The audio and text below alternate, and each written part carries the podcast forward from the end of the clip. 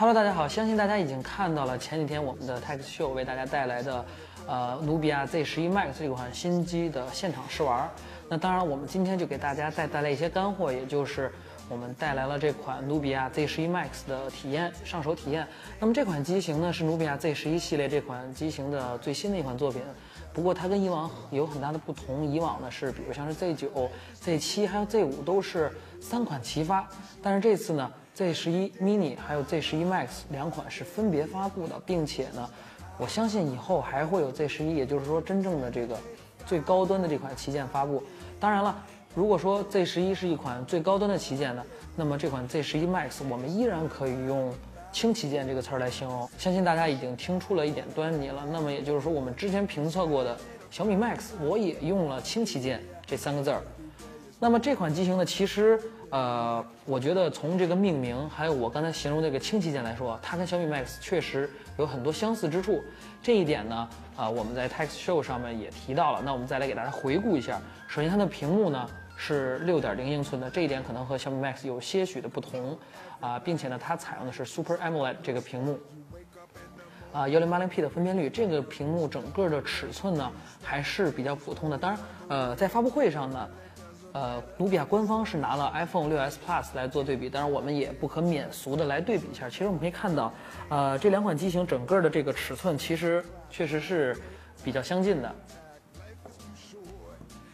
几乎是完全一致。当然我这 iPhone 6s Plus 带着一个保护壳，所以说呢，啊，如果说真正的从三维的这个尺寸来讲，Z11 Max 会稍稍大于这个5.5英寸的 6s Plus。当然我们听到了这个5.5英寸。这款手机是六英寸，所以说它整个的屏占比也好，还有说整个的机身的控制也好，都是要做的更加出色的。尤其是我们可以打开这个屏幕来看一下，整个我们现在是在一个白色的界面，整个的黑边其实呃是有的，但是呢控制的还算是比较出色，这样呢也让它整体的这个手感得到了提升。我觉得这个它也是从这个 Max 这个机型的角度来讲，要优于小米 Max 的一个地方，黑边控制的更好，而且整个。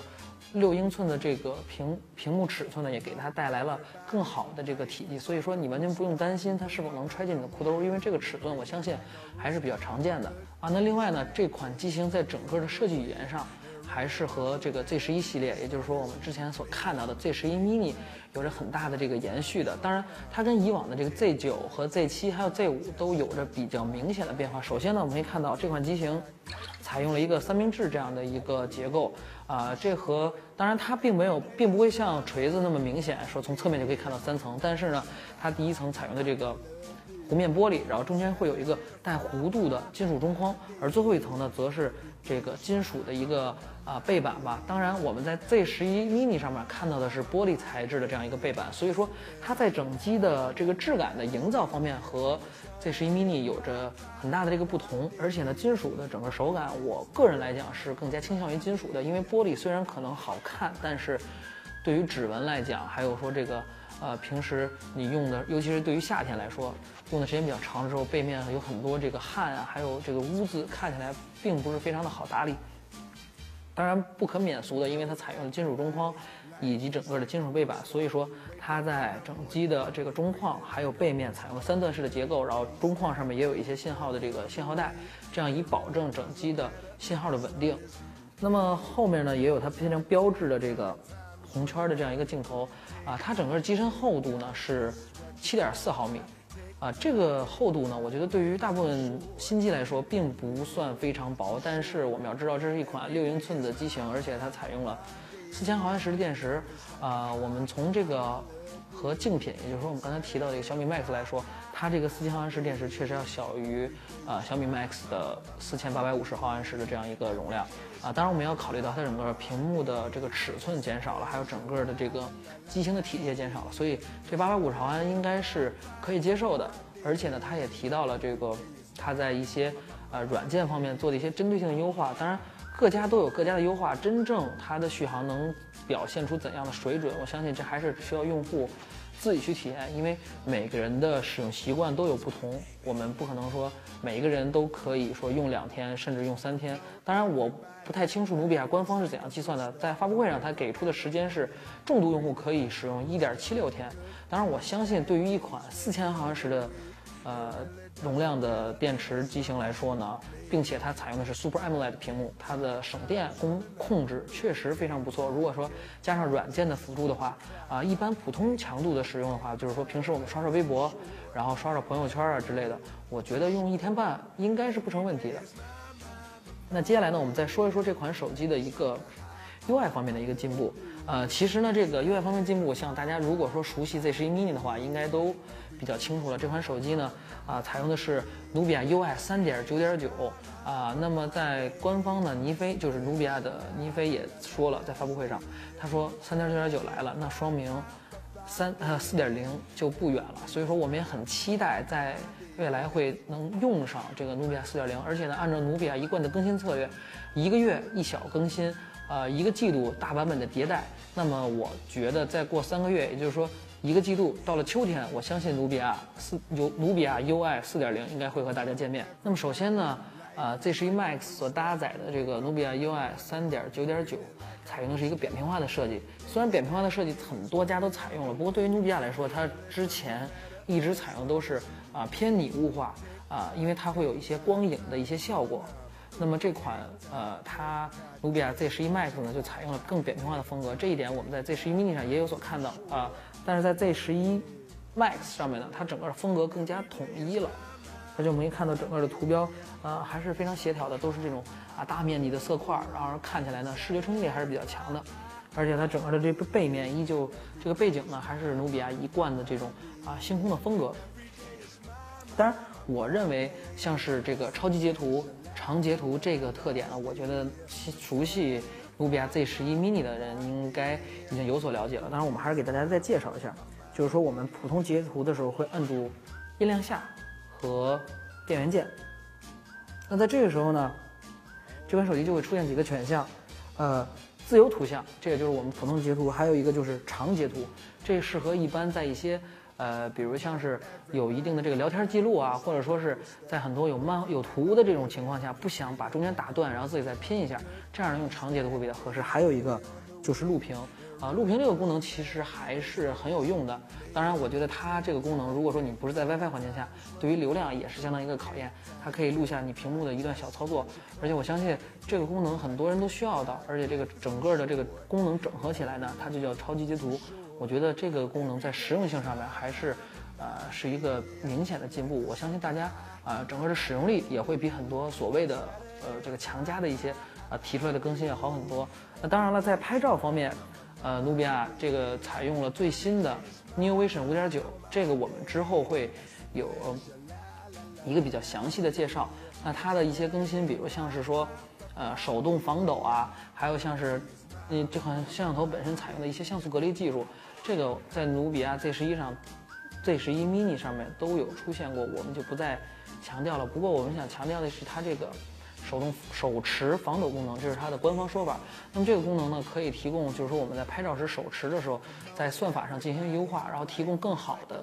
这个防抖的体验。这个并不是啊所谓的就是硬件上的这种光学防抖，而是软件上实现的。这样也可以实现一些，比如像是克隆啊，就是说啊。利用这个所谓的多重曝光的这样一个功能来进行一个画面的合成。当然，我们也尝试了一下，就是利用手持防抖的功能拍摄一个全景的画面。啊，如果在快速的情况下，其实，呃，这个图片整个的成像也是可以保证的。当然，有些个别的细节可能会有一些失焦。当然，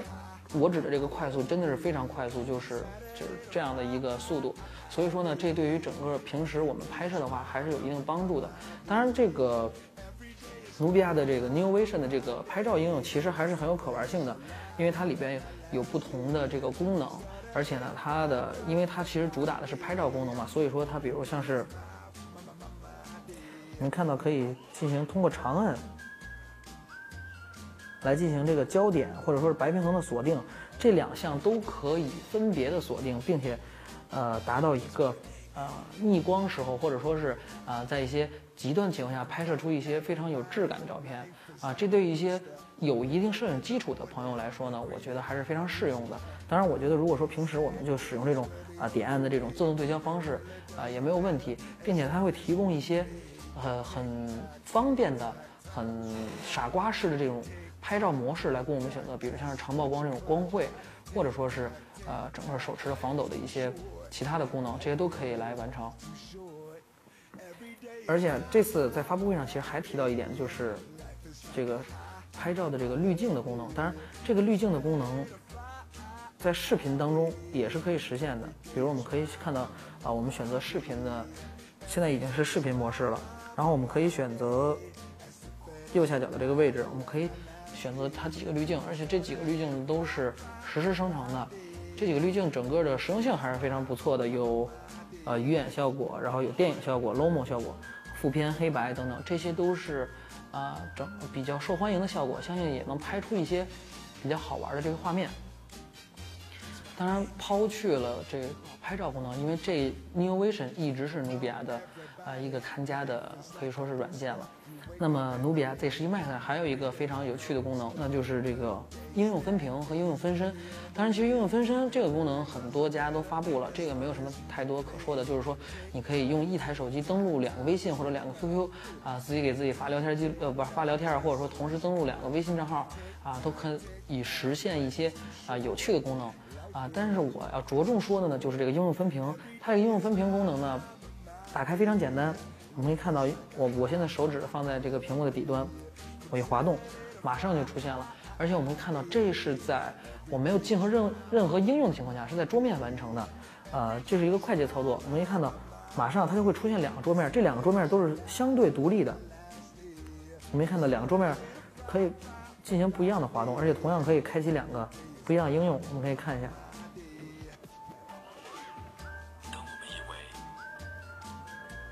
我们同时开启了两个应用，而且我们先退出，而且我们拖动中间的这个分隔线的时候，我们可以看到，呃，两个应用会变自动变成一个毛玻璃的效果，并且上面有一个应用图标，这样呢可以呃来进行两个这个应用的大视这个分布大小的一个调整。当然我们可以看到，我们同样可以进行一个横屏的操作。我们这样拿过来之后，两个应用会自动进行自适应，而且，呃，其实，呃，这样进行一个横屏之后呢，我们一般情况下可以调整成一个非常合适的角度，啊，如果说这个，因为本身它采用的是六英寸的屏幕，所以说这个长条形的呢，就相当于一般的我们正常使用手机的这个竖屏的情况，啊，只不过可能尺寸有点减少，而另一边的这个横屏呢，我们就可以进行一些啊对比啊、参照啊等等，这样在很多情况下，比如像是我们一边看电影。啊，一边发微信，或者说是跟朋友讨论什么事的时候呢，或者说是一边回邮件，然后一边看一些 PPT 啊等等这些文件，我相信无论说工作、生活还是娱乐当中，这个应用分屏还是能给大家带来很多有趣的玩法，而且它的兼容性相对于以往来讲，啊，以往的很多品牌其呃其他品牌推出的这个应用分屏的功能来讲，兼容性都更好，而且开启非常方便，并没有那么麻烦的功能，我们随时都可以通过啊上滑来。开启这项功能，无论是说在，呃桌面也好，或者说在另任何一个其他应用也好，并且点两下主页键就会退出这个功能。啊，当然了，那么这款手机呢，我们也要说一说它在硬件方面。我之所以说还是称它为轻旗舰的，是它采用了骁龙六五二这样的一个处理器。这款处理器其实在性能方面并不弱，这一点我相信，啊，不管说熟悉这个这款手机的，或者说是熟悉骁龙的整个产品线的这个用户来说呢，都是知道的。它的整体的性能几乎等同于骁龙八幺零，甚至可能会超越一点，尤其是在功耗控制以及发热方面，它是要比这个骁龙八幺零这一代的旗舰处理器更加出色的。那么也就是说，它整个在性能上可以说是，呃，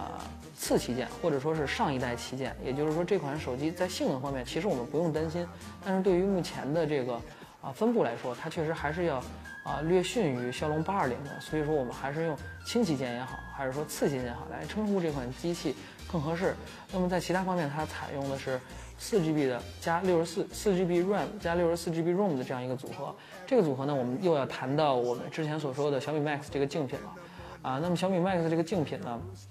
它最高配采用的是四 GB RAM 加六十四加一百二十八 GB 的 ROM。啊，那么因为这个努比亚 Z11 Max 只有一个配置，就是四 GB RAM 加六十四 GB ROM，那么售价呢也是一千九百九十元。我觉得这两款产品其实，在一些价格对比啊，或者说在一些啊整个的产品上的对比，就变得非常有趣了。而且其实我们可以看到，在发布会上，努比亚的人特意提到了，就是说 Max 这个称呼实际上是努比亚第一次用的。当然，我觉得这个，嗯，怎么说呢，并不存在抄袭与不抄袭，因为 Max 这个英语单词其实是很很常见的。啊，如果说你是出一款大屏手机用 Max 这个单词，或者说用 Plus 这个单词，我觉得，嗯，并没有说所谓的抄袭啊或者模仿。不过这两款手机确实在很多方面，啊，我们看到处理器啊，我们刚所说的一一千九百九十九元这个价位的小米 Max 也采用的是骁龙六五二，啊，它们的屏幕尺寸呢也相对比较接近，然后呢硬件配置，啊，就是内存的搭配也相对比较接近。不过不过一百二十八 GB 的小米 Max。啊，从这个量级上来讲，确实要比六十四 GB 的这个努比亚 Z 十一要高出不少。当然，这一点我觉得是仁者见智的一点，因为我相信并不是所有人都对存储空间有一百二十八 GB 那么大的需求。啊，当然它在拍照方面，我觉得，嗯，主打这个拍照体验也好，还是说成像画质也好，以及整个的软件的系统的功能也好，我觉得这一点和小米 Max 确实是有非常大的。呃，怎么说呢？可比之处的，而且甚至在比如像是我们所说的拍照方面有一定的这个优势在里边。然后，那从价格上来讲呢，这两款机型几乎是没有没有差别，都是一千九百九十九元。那么从整个的这个机身质感，其实我还要跟大家说一点，就是努比亚 Z 十一 Max 这款机型整个的做工，我个人还是非常喜欢的。啊，它整个的接缝的控制啊，整个这个机身的手感，还有说。呃，这个 2.5D 屏幕这营造出来的这个双弧面的一个机身，当然努比亚管这个叫做努比亚 Arc，也就是说这这么一个弧度的设计来讲，确实把控的还是非常到位的。我觉得从整体的手感，因为它也是弧面的这个边框，而且两边双面都是采用的弧度设计，所以说在整体手感上的表现，我认为要更加优于一些大尺寸屏幕的这个机型。在这一点，我觉得努比亚 Z11 Max 做的是非常不错的。那我们来总结一下今天对于努比亚 Z 十一 Max 这款手机的评价，啊，它从整个性价比来说，六英寸的 Super AMOLED 屏幕，高通骁龙六五二的八核处理器，再加上四 GB 的 RAM 以及六十四 GB 的 ROM，还有 IM IMX 二九八的一千六百万像素摄像头，再加上最新的努比亚 UI 三点九点九三点九点九的这样一个整体的软硬件配置来说呢？我觉得一千九百九十九元价格是比较合适的。如果说，啊，你想是尝试一款啊有一定拍照特色，并且呢整个屏幕又呃非常大，然后有一定可玩性的手机来讲呢，我觉得这款手机还是比较适合的。当然，它有很多一些小亮点的功能，比如像是 L 加 C 的这个全网通的支持啊，双卡盲插等等，这些我觉得对于电信用户来说，绝对是一个很有诱惑力的这么一点。好了，那我们这一期对于努比亚 Z 十一 Max 评测就到这儿结束了。那我们下期会带来什么样的产品呢？希望你们继续能关注 Tax 微信，我们将会给你带来最新最好玩的数码产品资讯。